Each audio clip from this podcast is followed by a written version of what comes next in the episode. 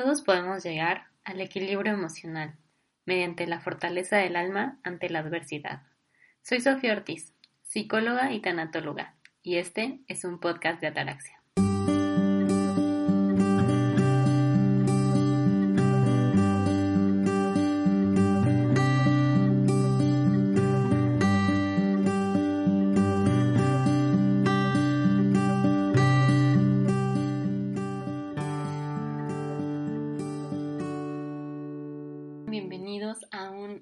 Episodio nuevo del podcast de Ataraxia. El día de hoy estoy muy contenta porque tenemos como invitada, la primera invitada del podcast, la psicóloga Paola Gutiérrez, psicóloga clínica y hospitalaria.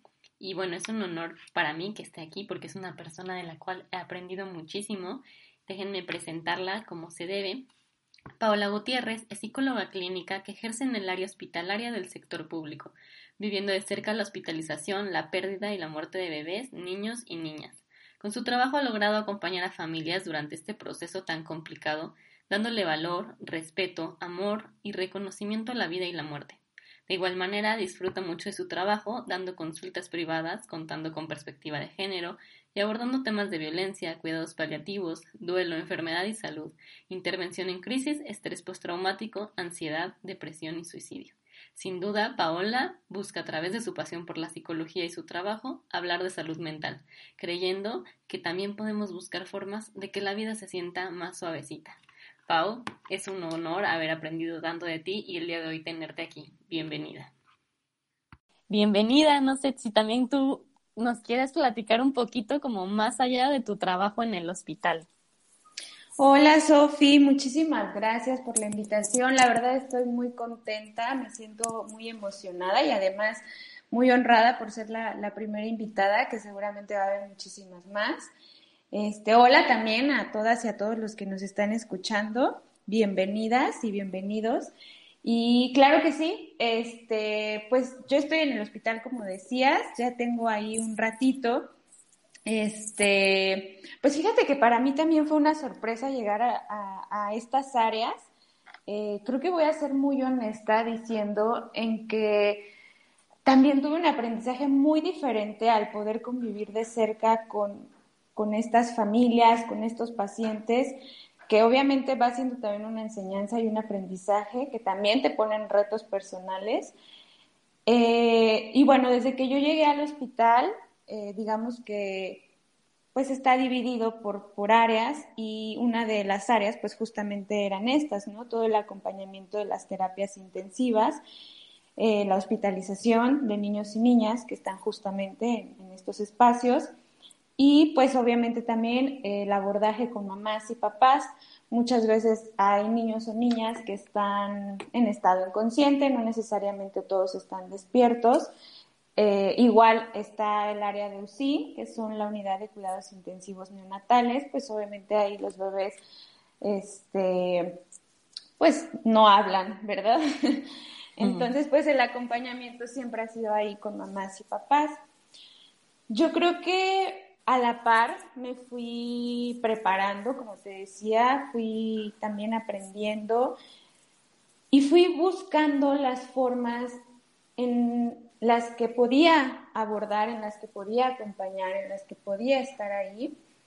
Y nada, eh, justamente cuando, cuando vienen ustedes que están haciendo prácticas, que han estado ahí eh, acompañándonos también, es algo bien padre porque de alguna manera también está como ese refrescar, como ese volver a motivar, que yo creo que fue algo que pasó ahí también contigo, Sofi, que, que a ti te encanta también esta área, que a ti también te encantan estos temas.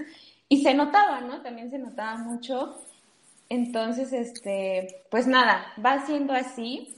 Eh, muchas veces los, bueno, cuando están en terapia intensiva, no pueden estar acompañados por mamá y papá todo el tiempo. De hecho, ahorita por la pandemia, los tiempos incluso están todavía más reducidos, prácticamente a una visita al día y a veces son como de 20, 15 minutos, no sé si tú te acuerdas, anteriormente. Anteriormente era una hora en la mañana y una hora en la tarde. Entonces, este, pues ahorita obviamente también por, por, como te digo, temas de pandemia se redujeron los, los tiempos, Pero bueno, lo que se hacía era en, las, en los tiempos de visita poder estar ahí acompañando a mamá y papá. A veces el mismo personal te va diciendo qué familiares consideran que necesitan el apoyo psicológico. A veces tú ibas, eh, a lo mejor por nada más, pues porque de alguna manera se hace un recorrido y ya ahí mismo les ibas dando seguimiento. Hay a quienes consideras y les ofreces el espacio terapéutico, digamos, para que estemos trabajando en consulta ahí mismo en, el hospital. Y este, y pues vas viendo, ¿no? Va haciendo un acompañamiento. Hay quienes, digamos, hablando de la terapia de bebés, la neonatal, pues los vas acompañando desde el momento del nacimiento. Hay mamás incluso que, que me tocaba acompañarlas desde que estaban en hospitalización, ya que eran dadas de alta, podía acompañarlas en el área de cuneros, donde estaban sus bebés. Y pues va siendo desde ese momento, yo creo que la primera visita también es muy complicada porque no esperas ver a un niño, a una bebé, a, un bebé conectado, ¿no? A lo mejor con tantos aparatos, eh, no sé, con respiradores. Entonces, también entrar y ese shock de ver a tantos pequeñitos o pequeñitas ahí, creo que también implica desde ahí un, un primer momento como de choque. No sé si tú te acuerdas de eso. Sí, de hecho, no, justo creo que algo de, la, de lo que aprendí más es con los bebés, ¿no? O sea, todo el tiempo pensamos que los, los bebés es como, ah, está chiquito, es bebé, no entiende, no se da cuenta. Pero, pero yo me acuerdo mucho del trabajo que se, se hacía con los bebés de mirarlos, de nombrarlos por su nombre, también de hablarles, ¿no? Y, y también por ejemplo, déjenme platicarles que Pau tenía, o no sé ahorita cómo esté Pau, el grupo de papás en terapia canguro, para fomentar, ¿no? Como esta unión, este lazo y sobre todo el crecimiento de los bebés. Entonces, qué importante también de verdad estar con estos bebecitos, hablándoles, eh, que aparte pues están pasando en condiciones bien difíciles, adversas, es impresionante ver lo chiquitos que están, que, que muchas veces, ¿no? Hasta se, se les transparentan, eh, pues, pues sus venitas, todo, ¿no? Es muy impresionante estar con los bebés y creo que hay muchísimo trabajo y todavía puede incluso haber mucha investigación al respecto, ¿no? Porque no es que porque sean bebés no se dan cuenta, no, no entienden, creo que tienen su entendimiento y su comprensión a su manera. No, no, no sé, ¿tú cómo ves? Sí, sí, sí, de hecho, sí, ahorita que crees que este grupo que es de mamás y papás canguros, que es una técnica que se promueve mucho en el hospital y que de igual manera yo creo que por fuera este, hay que promoverla, es una técnica que, se usa sobre todo en niños o niñas que nacieron prematuros. Este, ahorita por la pandemia igual este grupo no se está llevando a cabo, pero sí, era muchísimo trabajo, porque, o bueno, es muchísimo trabajo, prácticamente es de estar todos los días ahí en las diferentes áreas, digamos que de estas áreas son seis, entonces, por ejemplo, es dividirse por día para poder estar ahí, a veces también un hospital es algo que no puedes planear, por más que tú digas, hoy voy a organizarme así, va a ser un día tranquilo y voy a ver a tales familiares, o sea, a veces el hospital te dice, ¿sabes qué? No, hoy vas a estar muy movida y vas a tener todo el día esto y, o sea, es... Las interconsultas. Exacto, exacto. Son interconsultas que, digamos, son llamados de alguna necesidad o atención urgente. Entonces, a veces así te vas todo el día, ¿no? Atendiendo como emergencias.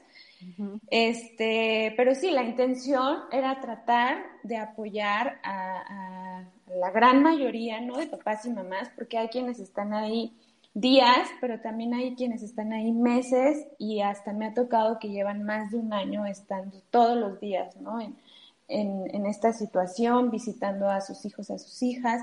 Entonces se vuelve un, un proceso como yo creo que bien complejo, como dices, da mucha oportunidad a seguir trabajándolo, a seguir estudiándolo, porque son de esos temas que sí creo que más o menos conocemos, que más o menos entendemos la complejidad, pero definitivamente cuando lo vives o cuando estás ahí es bien distinto. Eh, yo les decía muchas veces a los papás y a las mamás, es que sí, el tiempo torna diferente. el tiempo aquí cobra un sentido distinto porque obviamente no es la misma vida que llevabas, ¿no? Y, bueno, respondiendo también un poquito a lo que decías, definitivamente sí creo en la importancia del apego, en la importancia de el hablar, de tocar, de oler, que cuando estás en una situación de hospital es como eso que te hace sentir que está esa persona que te cuida.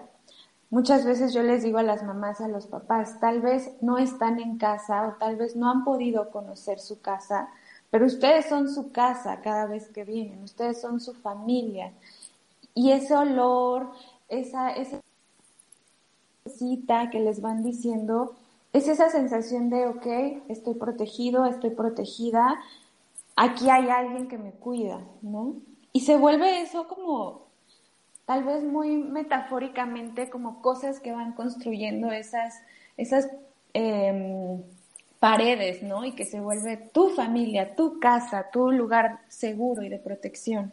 Entonces, sí, definitivamente yo creo que muchas veces decimos como, no sé si sea verdad o no, pero yo sí creo en que, en que nos escuchan, ¿no? En que nos sienten. Definitivamente me ha tocado compartirlo con doctoras y doctores. Y es que hay una parte en la que dices, claro que nos escuchan, ¿no? Claro que te sienten, claro que, saben que estás ahí. Y también es muy bonito ver eso. Sí, totalmente. Pues no sé tú ahorita si quieres que, que, vayamos platicando de esta parte, pero es, de repente creo que la terapia intensiva y la terapia intensiva pediátrica y neonatal tiene como dos vertientes y también por eso se despiertan un montón de emociones porque es o sale el, el paciente y sale bien y lo vas viendo avanzar o también hay pacientes que se van viendo como el deterioro, ¿no? Y, y como también de repente aparece por ahí y se ve más visible esta linecita con la muerte, ¿no? Entonces, creo que los papás viven sentimientos muy de incertidumbre, de miedo, de ansiedad, de angustia y luego es, es bien triste, ¿no? Como decías, ¿no? Nada más tenían antes dos horas, ahora dices que lo recortan el tiempo y, cómo se quedan afuera del hospital esperando, muchas veces sin comer.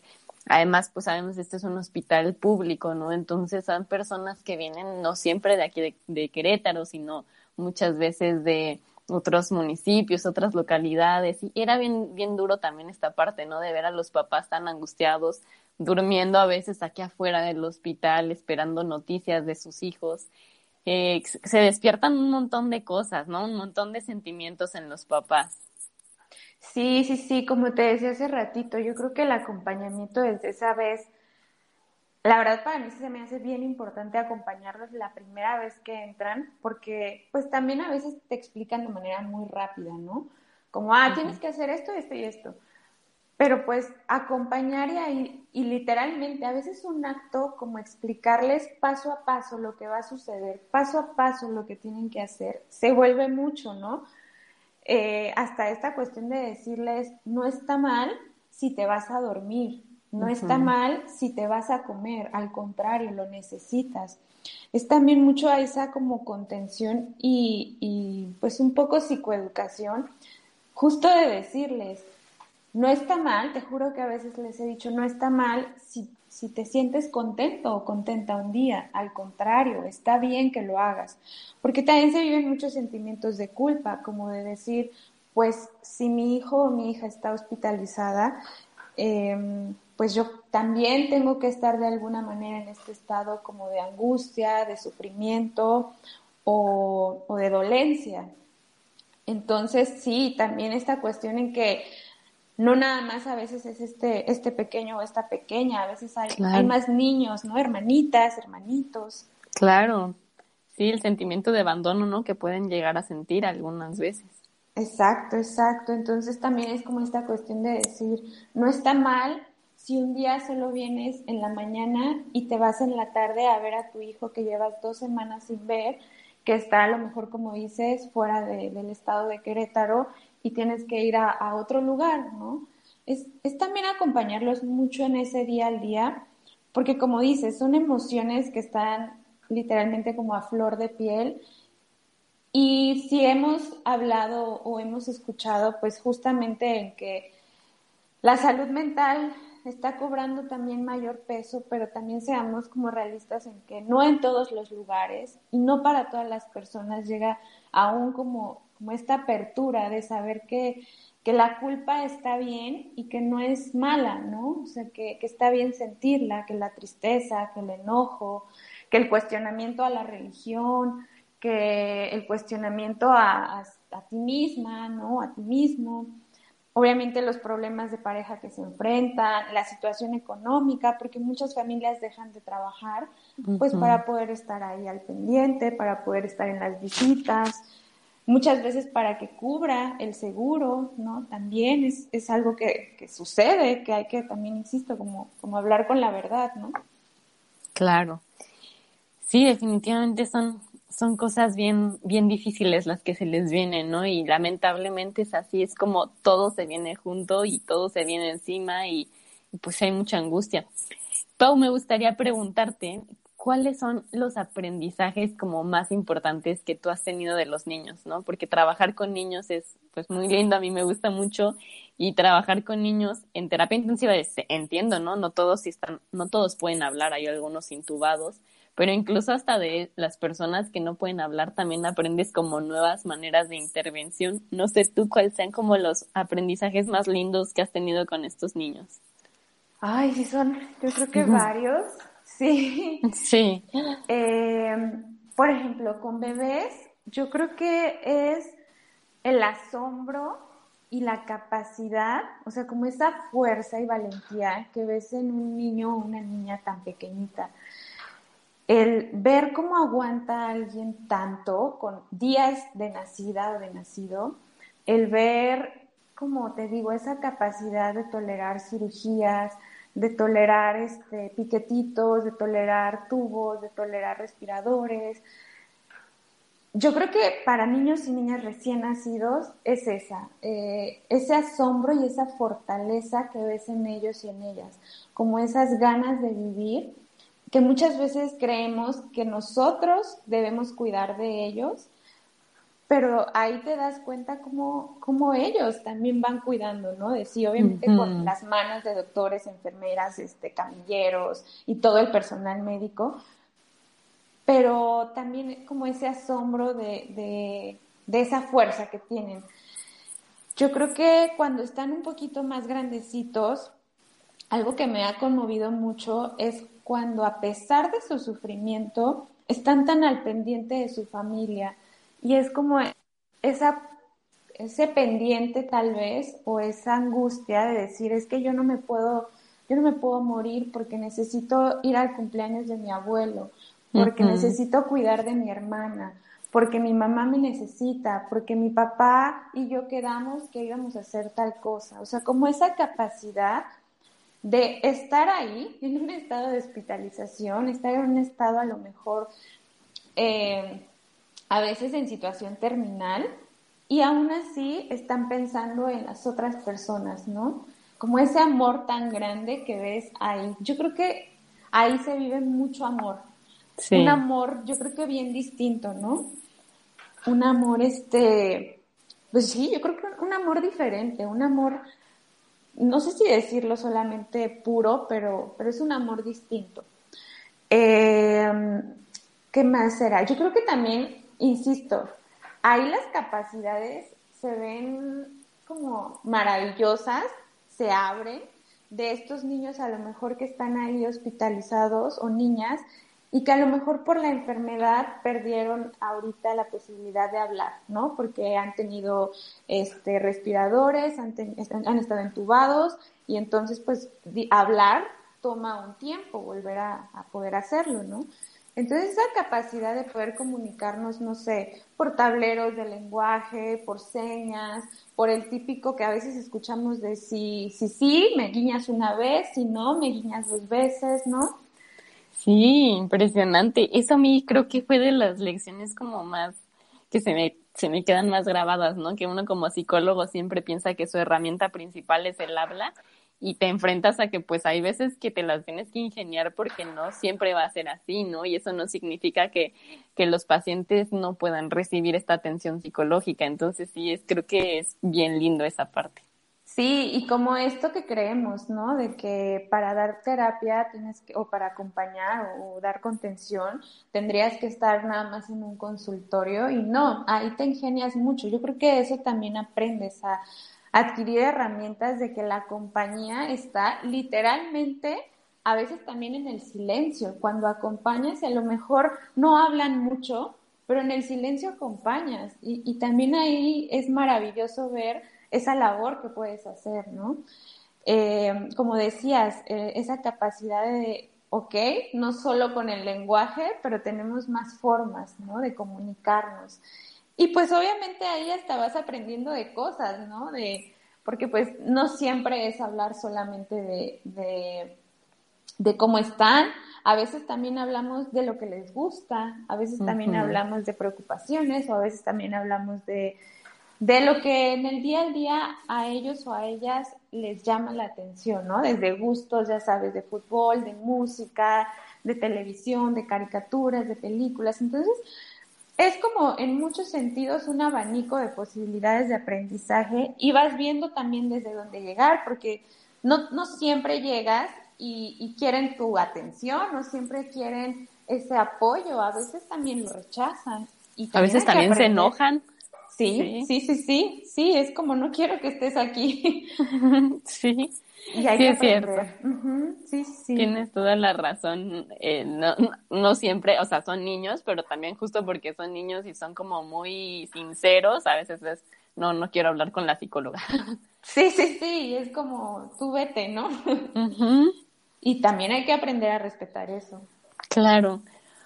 Y bueno, Pau, eh, me gustaría que platicáramos de un tema que pues no, no es fácil para, pues para los quienes lo viven, pero que también da mucho como para mucho aprendizaje, ¿no? Que es el momento donde pues se asoma la muerte y donde se tiene que hacer como la despedida, ¿no? Y no sé, creo que me recuerdo que la mayoría de las interconsultas pues a veces era por eso, ¿no? Y le agradezco mucho a los médicos cómo toman en, en cuenta esta parte de decir, ok, ya vamos a dar una mala noticia, ya vemos que el paciente está muy mal, que está pronto a morir, hablamos a psicología, ¿no? O sea, creo que eso habla de que, de que ya nos empiezan a tomar más en cuenta en esta parte.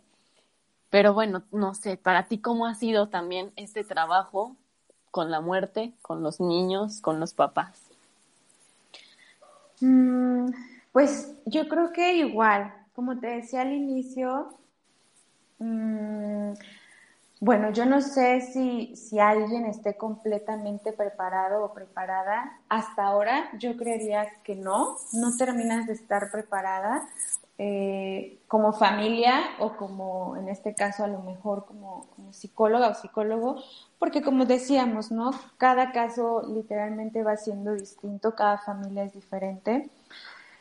Algo que, que yo sabía era que, que tenía que tener mucho respeto porque es un proceso sumamente privado, sumamente importante, muy doloroso también. Y entonces yo sabía que de las primeras cosas era tener el respeto, respeto hacia lo que yo iba a hacer, respeto hacia lo que la familia estaba viviendo y sobre todo respeto hacia esa persona, hacia ese bebé o a esa niña o niño que estaba ahí.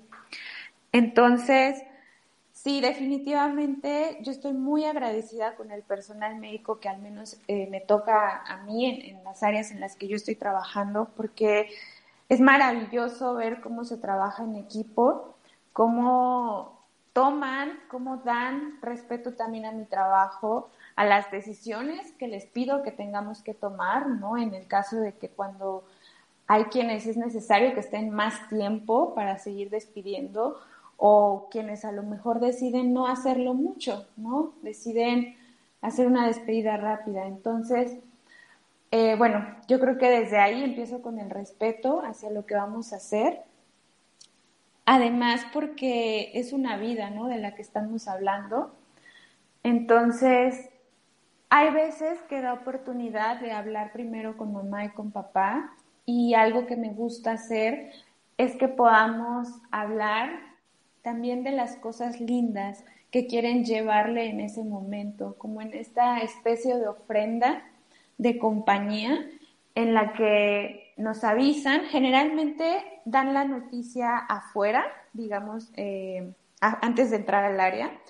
Entonces, pues ahí vamos como preparándonos y ya que entramos, pues es ese momento en el que les, les, cuando es posible, les pido que también recordemos eso. También hay que recordar como estas cosas de amor, estas cosas de alegría, estos momentos de felicidad, esos momentos de dicha y obviamente también reconociendo ese dolor. Jamás les pido que se muestren fuertes.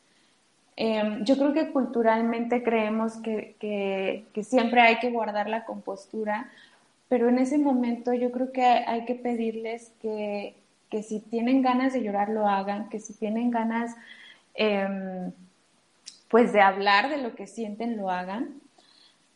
Obviamente como profesional también hay que tener cuidado porque definitivamente también hay momentos en los que los familiares sí se ponen muy mal entonces, pues también hay que tratar de controlar eso. Me refiero a a lo mejor desmayos, a lo mejor gritos, llantos incontrolables.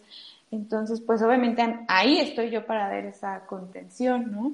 A lo mejor ves en ese momento como, como alguien está con esa línea delgada, a lo mejor de, de disociar un poquito. Entonces, bueno, eh, lo, lo menciono porque Hablo de que no se muestren fuertes, que puedan mostrar sus emociones, pero también tú tienes que tener ese cuidado de estar pendiente de la familia, de estar escuchándolos. También hay quienes están muy enojados y también hay que tener cuidado de ese enojo, ¿no? De a veces sí pareciera que, en una de esas te van a soltar un golpe. Entonces hay que tener mucho cuidado también como, como psicóloga o como acompañante de ese trabajo. Claro. Ahorita que estás diciendo esto, ¿cómo me acuerdo de una, no sé si lo recuerdes, pero una vez que, que te acompañaste a una intervención y el papá estaba muy enojado, ¿no? Y nos miraba y nos decía, pero a ver, ustedes son mamás, ¿no? ¿Verdad? Entonces no entienden, no entienden lo que yo estoy sintiendo y como que de repente sí te aterriza, ¿no? Y creo, creo que, creo que también es, es bien importante como esta capacidad de, como lo dices, ¿no? Soportar que va a haber llanto, que va a haber enojo, que va a haber muchísimas cosas y que pues tú probablemente vas a ser el receptor de eso, ¿no? Sí, claro. Ahí yo siempre también, por ejemplo, no sé si te acuerdas cuando, cuando me acompañabas, que siempre también les digo, si te sientes mal, si, si algo te genera, espérame aquí afuera, no te preocupes y, y, ahorita yo vuelvo contigo, ¿no? Y así misma me lo digo, ¿eh? si algo siento, sí, porque también, este, pues hablamos nuevamente de que se descompone el cuerpo, de que pues estamos viendo a niños o niñas que, que, no son de la misma manera, ¿no? Está su esencia, pero físicamente han cambiado un poco, más delgadas, más delgados, a lo mejor este, moraditos, ¿no? El aspecto físico que cambia. Entonces, más la parte de, de lo que viene trayendo la familia. Entonces, sí, a veces también, obviamente hay que escucharnos, eso siempre es algo también como muy valioso. eh, y cuando sea necesario hablarlo, ya sea en espacios terapéuticos, a veces también con las mismas compañeras se tiene esa oportunidad o en donde se pueda, pero también hablarlo, ¿no? Sí, el cuidado de sí mismo, ¿no? Exacto, exacto. Y bueno, regresando un poquito, eh, pues es ese momento en el que estando ya ahí presentes, les das la oportunidad. Yo creo que hay cosas como muy necesarias, que es el pedir perdón, el perdonar, el decir lo mucho que se ama, lo mucho que se agradece. Y yo creo que eso sí es como las palabras mágicas, el decir apoyo tu decisión, ¿no? Tal vez no me gusta o tal vez me duele, pero apoyo tu decisión. Esas son como cosas te digo, como palabras mágicas que se les puede regalar. Esta autorización, ¿no? De repente que es bien necesaria. Lo, lo, decías tú, ¿no? Los niños son tan nobles que muchas veces hasta que no escuchan eso se pueden ir. Sí, y, y es maravilloso, no sé si nos tocó, Sofi, pero es maravilloso ver cómo hay niños que literalmente solo estaban esperando escuchar a mamá y a papá para poderse ir. O sea que a las horas me ha tocado que en el instante, mientras estamos ahí, eh, después se acercan los doctores y me dicen, o las doctoras, y me dicen, ¿sabes qué? No, ya, ya falleció. Entonces, es hasta una sensación que también ahí te... te se siente raro. Sí, sí, sí, sí, sí se siente algo, sí se siente algo de decir, incluso hay veces que sientes esa paz, esa paz. Exactamente, paz. Eso es como, es un, un instante, ¿no? De paz y después ya viene todo el derrumbe emocional, pero, pero por, al, por un momento sí se siente eso, tienes toda la razón. Sí, sí. Hay, hay veces que, digo, hay, hay, insisto, de todo, hay con quienes a lo mejor no se siente tanto, hay con quienes sí se siente porque también eh, la situación de cada persona es diferente, pero cuando se siente, la verdad, yo incluso lo agradezco porque digamos que agradezco eh, el que dejen descansar a un hijo o a una hija, a pesar de que como nos han confrontado también, ¿no? En este sentido, y bueno, yo no soy mamá, y definitivamente a lo mejor es un dolor con el que todavía no convivo o un amor que, que conozco. Sin embargo, creo que se entiende el dolor, ¿no? eh, las propias guerras, ¿no? Como, como dicen por ahí, te hacen tener esa empatía de saber que cuando estás así no se siente tan bonito. Claro. Ay, yo te agradezco mucho que hagas ese trabajo porque realmente lo, me, lo decía una maestra, ¿no? Eh, cuando estás frente a un niño que está a punto de morir, estás frente a un maestro también de vida que vino a, no sé, hayan sido dos semanas o diez años de su vida a entregarles algo, ¿no? A esa familia y, y también es bonito como honrarlo, ¿no? Como gracias también por lo que viniste a enseñar aquí. Definitivamente para mí el, aprendizaje más importante es esto que tú dices, ¿no? Ese momento donde abres esa oportunidad de que se despidan y siempre, siempre está como esta duda de, bueno, me estará escuchando porque muchas veces ya en esos estados ya están eh, intubados o, muchas cosas, pero pues claro que se escucha, ¿no? Y ahí está la demostración clara. Eh, el niño escucha, el niño recibe todo eso y creo que no hay mejor manera de acompañar en la muerte que escuchando estas palabras clave que tú decías, gracias, perdón, te amo, eh, te puedes ir, ¿no? También. Y, y como que, que se queda, que él se pueda quedar o ella se pueda quedar con esa tranquilidad de, ok, incluso me acuerdo que tú también les decías, voy a estar bien, ¿no? O sea, me va a doler, pero voy a estar bien en algún momento y siempre te voy a recordar, ¿no?